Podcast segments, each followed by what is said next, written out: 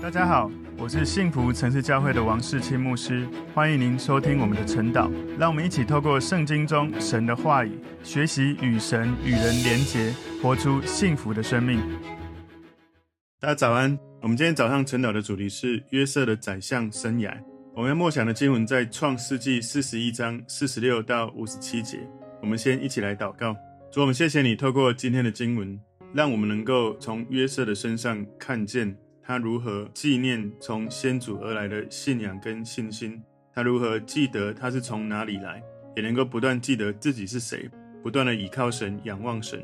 当神使他昌盛的时候，他仍然记得他的身份，他仍然能够谨守跟随神。求主让我们从今天的话语更多认识你。奉耶稣的名祷告，阿门。好，我们今天晨祷的主题是约瑟的宰相生涯。我们默想的经文在创世纪四十一章。四十六到五十七节，约瑟见埃及王法老的时候，年三十岁。他从法老面前出去，遍行埃及全地。七个丰年之内，地的出产极丰极盛。约瑟聚敛埃及地七个丰年一切的粮食，把粮食积存在各城里，各城周围田地的粮食都积存在本城里。约瑟积蓄五谷甚多，如同海边的沙，无法计算。因为谷不可胜数，荒年未到以前，安城的祭司波提菲拉的女儿雅希娜给约瑟生了两个儿子。约瑟给长子起名叫玛拿西，因为他说：“神使我忘了一切的困苦和我父的全家。”他给次子起名叫以法莲，因为他说：“神使我在受苦的地方昌盛。”埃及地的七个丰年一完，七个荒年就来了，正如约瑟所说的，各地都有饥荒。唯独埃及全地有粮食。其次埃及全地有了饥荒，众民向法老哀求粮食。法老对他们说：“你们往约瑟那里去，凡他所说的，你们都要做。”当时饥荒遍满天下，约瑟开了各处的仓，敌粮给埃及人。在埃及地饥荒甚大，各地的人都往埃及去，到约瑟那里敌粮，因为天下的饥荒甚大。好，我们今天要来看晨祷的主题是约瑟的宰相生涯。我们把它归纳三个重点。第一个重点是埃及的七个丰年。创世记四十一章四十六节前半段说，约瑟见埃及王法老的时候，年三十岁。所以，我们看到约瑟他在三十岁的时候就拥有了这样的权利，在埃及成为宰相。不过呢，他在神所带领他人生的训练、人生的试炼里面。已经经过了很长的一段时间，十三年当中，他的信心、他的毅力、他的耐力、他的倚靠神的心、他的性格，透过神能够塑造更加的成熟。所以从十七岁被卖为奴隶，一直到三十岁这十三年，上帝给了他一个非常好的训练学校。我在想哦，他当时是在上帝的带领之下，在读管理的学院哦，从波迪法的家中学管理，从监狱学管理。而现在，他到了埃及最高的这个位置上面，法老之下万人之上的宰相来做管理。创世记四十一章四十六节第二段，这里说他从法老面前出去，遍行埃及全地。所以从这句话，我们看到约瑟当时他成为这样的官员，不是坐在办公室里面做内勤，他不只是坐在办公室里面来发号施令的一个官员。而是他能够到全国各地去视察所做的这些业务，最重要的执行者，他要确保这七年的计划能够顺利的完成。所以从约瑟出监牢一直到法老的年岁，经过了这样子的时间，我们看到证明了九正把他忘了。过去这两年其实是神美好的安排，神做事有他的时间表。很多时候我们看不懂，我们会陷入自己的有限的框框、有限的时间表，在想象为什么神这样或那样。但事实上，神老早就看到时间的开始跟时间的结束，而我们常常都只在那一点。求神帮助我们，当我们自己被困在某一个时间点，我们觉得困惑，我们觉得有情绪，我们觉得对环境、对人为、对许多的事情，我们很多的情绪的时候，求神扩张我们的视野。能够看见在神的时间里面，神在做什么。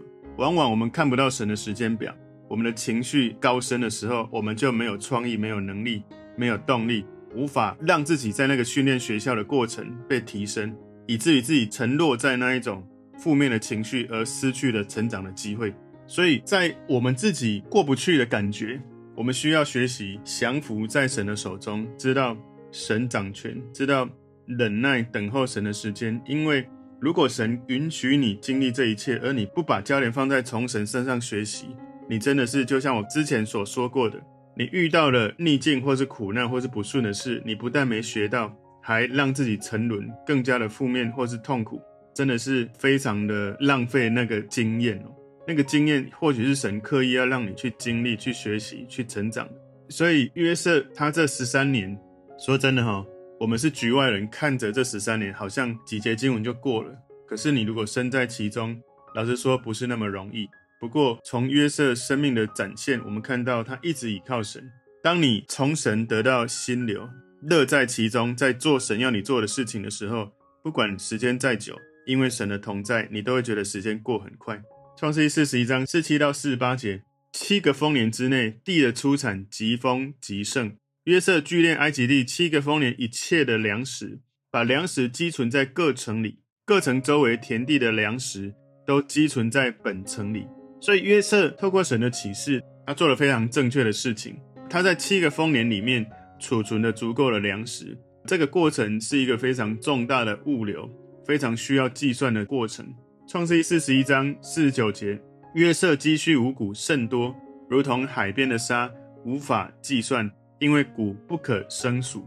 所以我昨天有跟大家分享过，按照当时的惯例，法老一般都把埃及粮食的百分之十作为税收。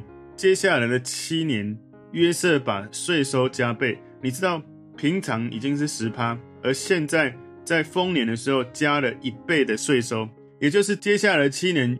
我们从创世记四十一章三十四节看到，他收五分之一的税，五分之一就是百分之二十。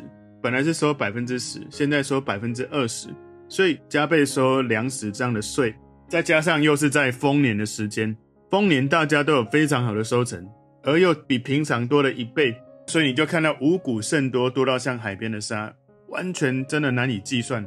这些谷物实在是太多了。今天第二个重点，约瑟健康的心态。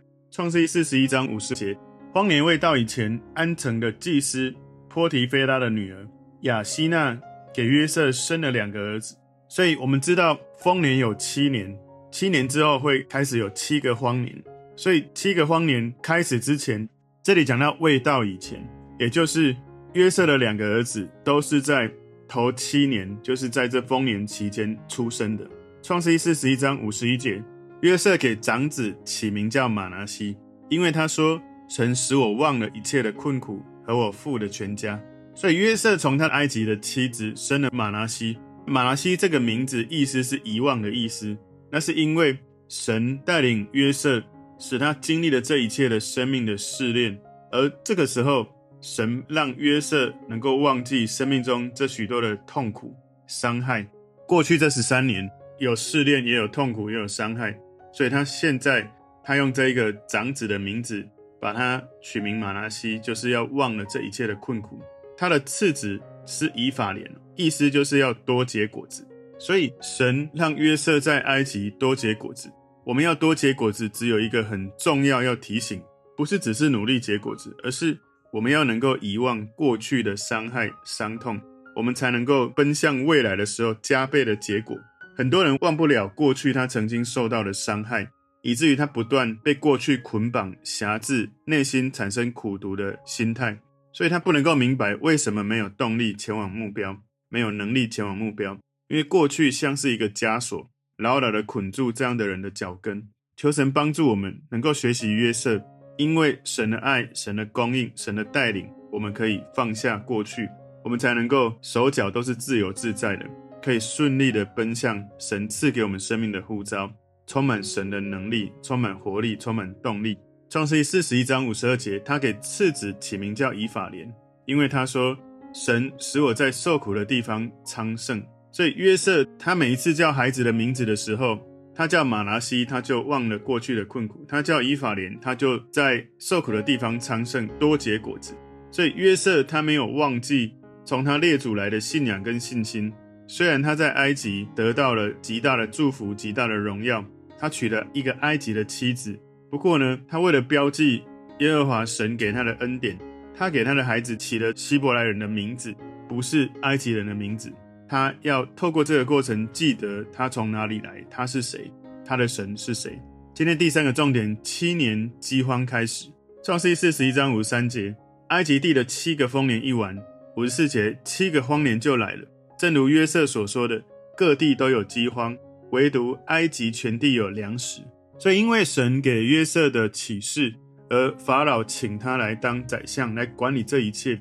他透过明智的预备。让埃及地成为全地唯一有粮的地方。当时全地都遭遇大饥荒。创世记四十一章五十五节，及至埃及全地有的饥荒，众民向法老哀求粮食。法老对他们说：“你们往约瑟那里去，凡他所说的，你们都要做。”当时在埃及全地都有了饥荒，这些所有的百姓们用尽了剩余的粮食，所以当时非常多的人来向法老哀求粮食。法老就请这些有需要粮食的人都去找约瑟，所以这里提醒了我们一件事：身为神的百姓，当我们有需要的时候，我们要记得不要先向人哀求，而是先求主耶稣供应我们从里到外的需要。耶稣曾经在约翰福音六章六十三节告诉我们：叫人活着的乃是灵，肉体是无益的。我对你们所说的话就是灵，就是生命。如果我们无论在任何的季节、任何的时空背景之下，我们对神的话语能够完全的相信，能够顺服神的话语，我们的生命会得到满足，我们的灵性会得到成长。我们从里面先丰盛了，外面就会经历丰盛。创世纪四十一章五十六节，当时饥荒遍满天下，约瑟开了各处的仓，跳粮给埃及人，在埃及地饥荒甚大，所以当时的饥荒遍满天下，天下就是当时所知道的世界。也就是中东的埃及跟邻近一带的地方。创世记四十一章五十七节，各地的人都往埃及去，到约瑟那里糴粮，因为天下的饥荒甚大。糴粮在这个地方，哈，粮前面这个字其实它念糴，糴粮意思就是买入粮食。所以许多的人到埃及去找约瑟那里去买入粮食。如果粮前面这一个字跳，意思是卖出粮食。所以，如果你说糴粮，就是去买入粮食；那如果你说你在跳粮，意思是你卖出粮食。所以约瑟那个地方是在跳粮，就是卖出粮食。所有的人因为饥荒太大了，大家都跑到这里来买入粮食。所以当时也包含迦南地的人，包括约瑟的家人，他们也遇到了这场大饥荒。不过神老早就为他们做了预先的安排。这是出乎意料的安排，虽然好像看起来对约瑟是一个苦难，从十七岁被丢到坑，被卖为奴隶，被诬告，被关在监狱，这些历程里面，却是神一路带领着约瑟十三年来从坑里爬到埃及的宰相的位置。我们就了解保罗在罗马书八章二十八节他说过的这段话，他说：“我们知道万事都互相效力，叫爱神的人得益处。”就是按他旨意被造的人，所以约瑟他没有把罗马书八章二十八节写在纸上。当然，当时罗马书这一节还没有被写出来。不过，约瑟的内心应该本来当时就有这样的信念的。你想一想，如果在他这十三年里面遇到这么多的苦难，他没有任何的怨言，这句话不是在他身上是最好的应验吗？所有的事情发生都互相效力，因为约瑟是一个爱神的人。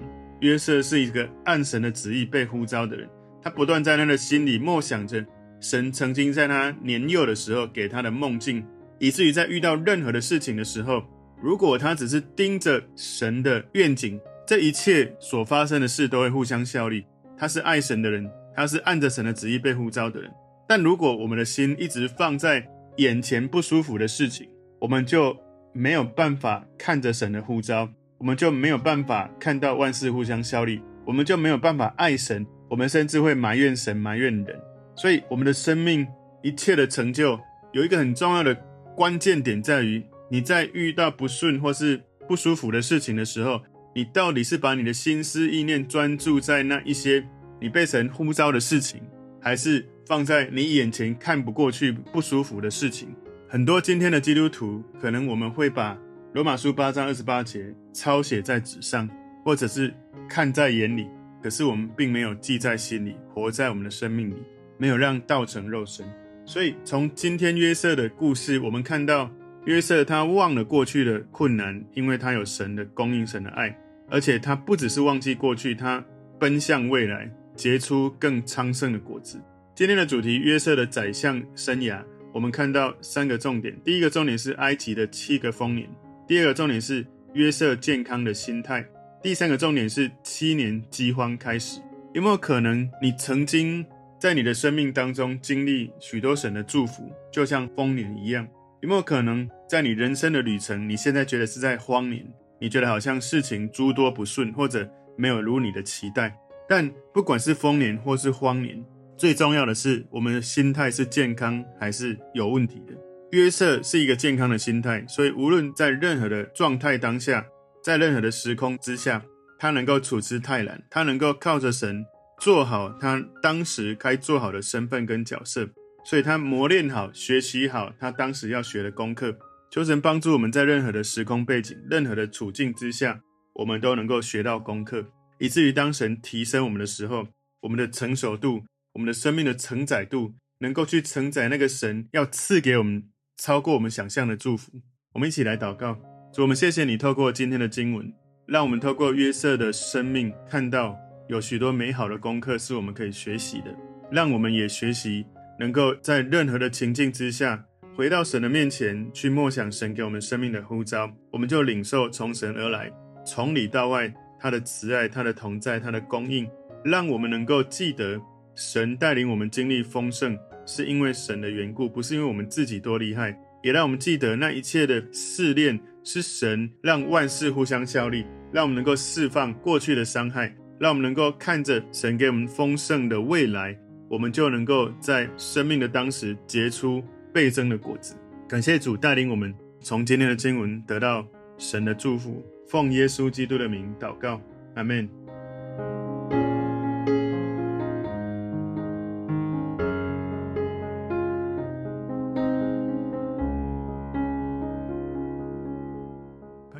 如果这个信息对您有帮助，请您在影片下方按赞、留言，并分享给您的朋友，分享在您的 IG、Facebook、Line 或者其他的社群媒体上面，来祝福您的朋友。当然，也别忘了订阅我们的频道和开启小铃铛，这样您就可以收到我们最新的影片通知哦。